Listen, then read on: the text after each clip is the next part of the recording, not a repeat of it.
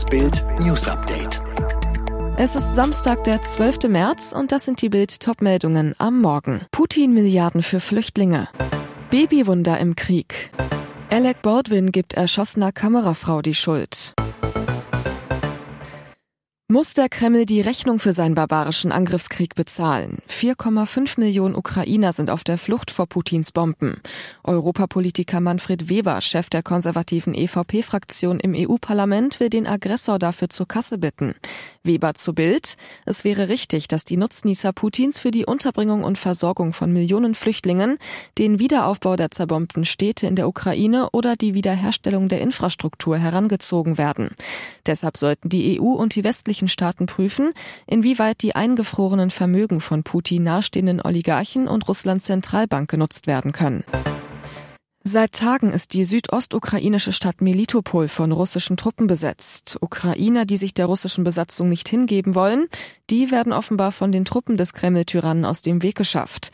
Am Freitag wurde der Bürgermeister von Melitopol entführt, wie das ukrainische Parlament berichtet.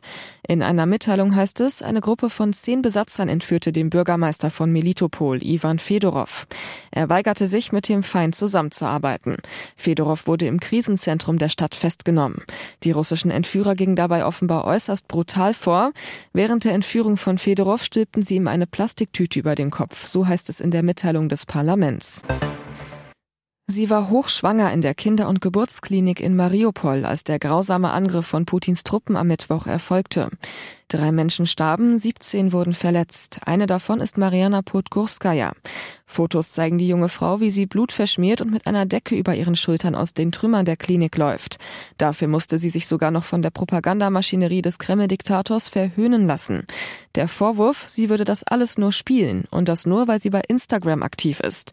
Der Kreml wirft Menschen, die gerade bombardiert wurden, vor, sie würden alles nur spielen.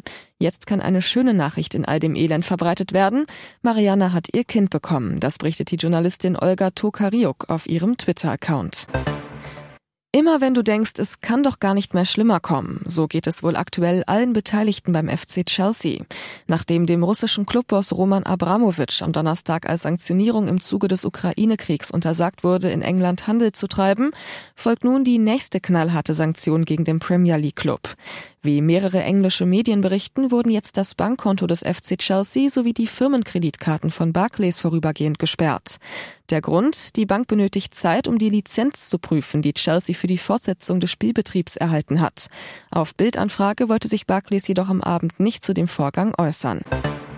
Familienministerin Anne Spiegel in Erklärungsnöten. Sie sollte am Freitag im Untersuchungsausschuss des Landtags von Rheinland-Pfalz darlegen, warum sie als damalige Umweltministerin während der Flutkatastrophe teilweise nicht erreichbar war und sich gleichzeitig in interne Nachrichten um die eigene Reputation und das Gendern sorgte.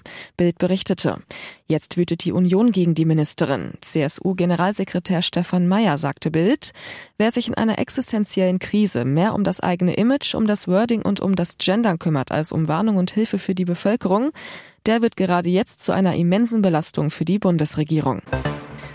Mit diesen Äußerungen hat er sich keinen Gefallen getan. Am 21. Oktober 2021 kam es am Set des Westerns Rust zu einem tragischen Unfall. Dabei erschoss Hollywood-Star Alec Baldwin unfreiwillig seine Kamerafrau Halina Hutchins, als er mit einer Waffe eine Szene probte. Die Waffe war aus ungeklärten Gründen mit scharfer Munition geladen. Halina Hutchins wurde tödlich von einem Schuss getroffen. Regisseur Joel Sousa kam mit einer schweren Verletzung ins Krankenhaus. Im Zuge eines Schlichtungsverfahrens äußerte sich nun Baldwins Anwalt zur Schuldfrage. Wie die New York Times berichtet, soll Baldwin Gerichtsdokumente eingereicht haben, in denen er jegliche Schuld am Tod der Kamerafrau von sich weist. Und mehr noch. Der Schauspieler gibt Hutchins selbst die Schuld an ihrem eigenen Tod. Sie soll ihm Anweisungen gegeben haben, die zu dem tödlichen Schuss führten. Weitere Einzelheiten lesen Sie auf Bild.de. Alle weiteren News und die neuesten Entwicklungen zu den Top-Themen gibt's jetzt und rund um die Uhr online auf Bild.de.